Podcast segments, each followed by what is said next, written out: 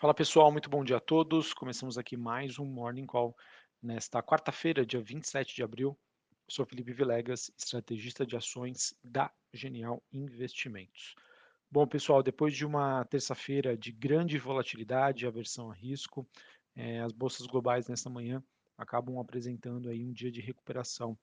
E esse dia acaba sendo importante, né, depois que a gente teve ontem, eh, por exemplo, o S&P 500 fechando com 2,8 é, por cento de queda, Dow Jones caindo 2,28, a NASA caindo quase 4% e algumas ações né, relevantes aí para esses índices, como a Tesla caindo quase, mais de 12%, a Amazon caindo 5%, o Google caindo 3,5%, e se a gente fizer um compilado do que está acontecendo uh, neste momento, olhando para o mês de abril, a gente tem uma queda acumulada para o S&P 500 em torno de 8%, a Nasdaq caindo mais de 12% e o Dow Jones caindo cerca de 5%.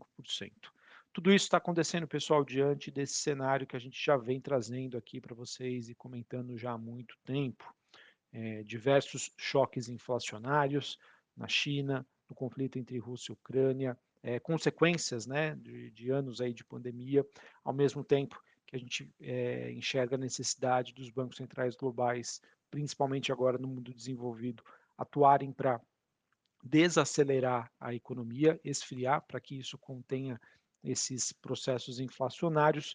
Só que o problema é que o mercado agora enxerga que é, a maneira com que isso deve ser feito, por consequência, vai causar e vai trazer um processo de desaceleração econômica. A gente também não pode deixar ao lado, é, ao lado uh, de ontem, né, o fato de que, infelizmente, também começaram a se cogitar sobre uh, uma terceira guerra mundial.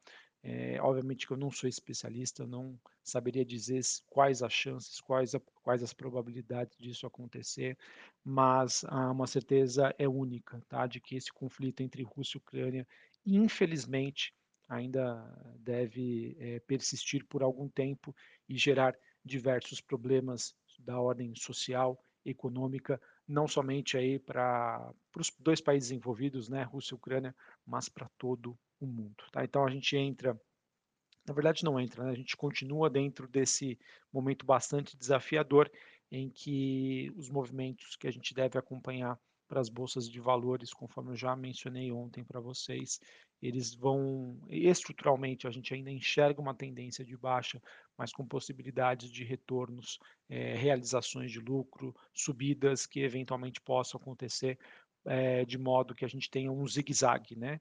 Uma nenhuma tendência ela é formada por movimentos direcionais, seja para cima ou para baixo. O zigue-zague é sempre importante que aconteça.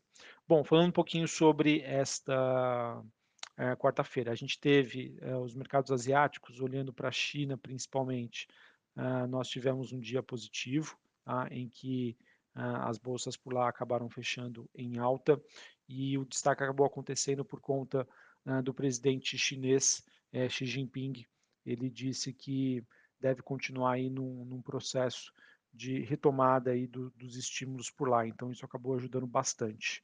Uh, outra questão que achei que é importante a gente trazer aqui é que os surtos né, de Covid-19 em Xangai, em Pequim, também mostraram alguns, alguns sinais de estabilização e esse processo acabou sendo positivo é, para as ações lá voltarem a subir e também corroborou com o movimento de recuperação de cobre e níquel, além do minério de ferro, depois dessa sinalização de estabilização na China. Bom, sobre a questão da Rússia, pessoal, é, ela anunciou que a partir de hoje ela deve cessar o fluxo de gás natural para os países que não fizerem os seus pagamentos em rublo. Tá? E por conta disso, a gente já acompanha desde ontem uma forte alta aí do gás europeu. É, o gás europeu que já chegou a subir ontem mais de 20% por conta dessa sinalização aí de bloqueios. E como eu já disse anteriormente, com a continuidade da guerra entre Rússia e Ucrânia, sem sinais de arrefecimento, a inflação alta e os sinais de desaceleração de crescimento devem continuar impactando, né? no caso, principalmente a Europa. A gente teve nesta madrugada a divulgação dos dados de confiança do consumidor da Alemanha, eles que atingiram níveis de crise econômica. É, no caso aí, o índice de confiança do consumidor caiu para menos 26,5 pontos. Sendo que o esperado é que esse índice caísse para menos 16,3, e então mostra aí, é, no caso, que essa preocupação em relação a crescimento econômico é, começa a cada vez mais dominar o noticiário. E por conta disso, a gente acaba vendo que uma desvalorização bastante forte do euro, o euro que já chega aí no seu patamar mais baixo nos últimos anos, e isso acaba também fortalecendo o movimento do DXY, que é o dólar index, ou seja, o dólar contra uma cesta de moedas, que tem no caso aí como principalmente o euro como principal é, moeda é, é, em relação ao dólar. Sobre os Estados Unidos, pessoal, o mercado deve continuar de olho aí na temporada de balanços. Nesta semana, nós temos o resultado da Meta, né, antigo Facebook, a Amazon e a Apple. É importante dizer que ah, as ações ontem né, já tiveram suas repercussões após o fechamento do mercado, com resultados negativos para Google, resultados positivos aí para Microsoft, e vamos então é, continuar acompanhando esse movimento que, sem sombra de dúvida, deve ainda continuar trazendo bastante volatilidade. É, sobre o Brasil, acredito que a gente ainda deve ser bastante influenciado por conta desse contexto internacional. A gente deve, na ausência de notícias internas ou significativas aqui para o mercado brasileiro, o Ibovespa aí deve continuar seguindo o cenário externo. É, um ponto que eu queria reforçar aqui com vocês é sobre a questão de fluxo. Tá? No caso, a gente infelizmente também já começa a ver uma saída de investidor estrangeiro aqui da Bolsa Brasileira. Dos últimos dados que foram divulgados referentes ao dia 25 de abril, é, mostraram que o investidor estrangeiro retirou cerca de 855 milhões de reais, quase um bilhão de reais. No fluxo acumulado para abril, nós temos uma queda, né, uma saída de 1,8 bilhão, mas no ano o saldo ainda é positivo.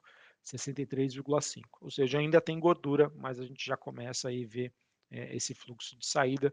Nos últimos 10 pregões, nós tivemos 3 dias de entrada e 7 dias mais negativos.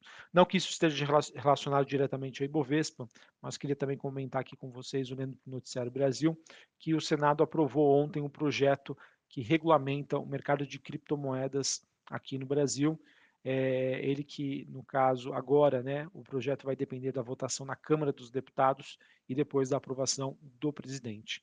Essa proposta estabelece né, que a comercialização de ativos virtuais deve respeitar elementos como livre iniciativa, livre concorrência, proteção de dados pessoais, entre outros. Tá? O governo federal também será o responsável por indicar um órgão regulador, que pode até ser mesmo o próprio Banco Central, Vamos acompanhar uma notícia aí, não que isso venha fazer qualquer tipo de preço né, para a movimentação dos criptoativos a nível global, mas uma notícia importante que visa a regulamentação e que, por consequência, no longo prazo, isso vai atrair mais demanda para esse tipo de ativo.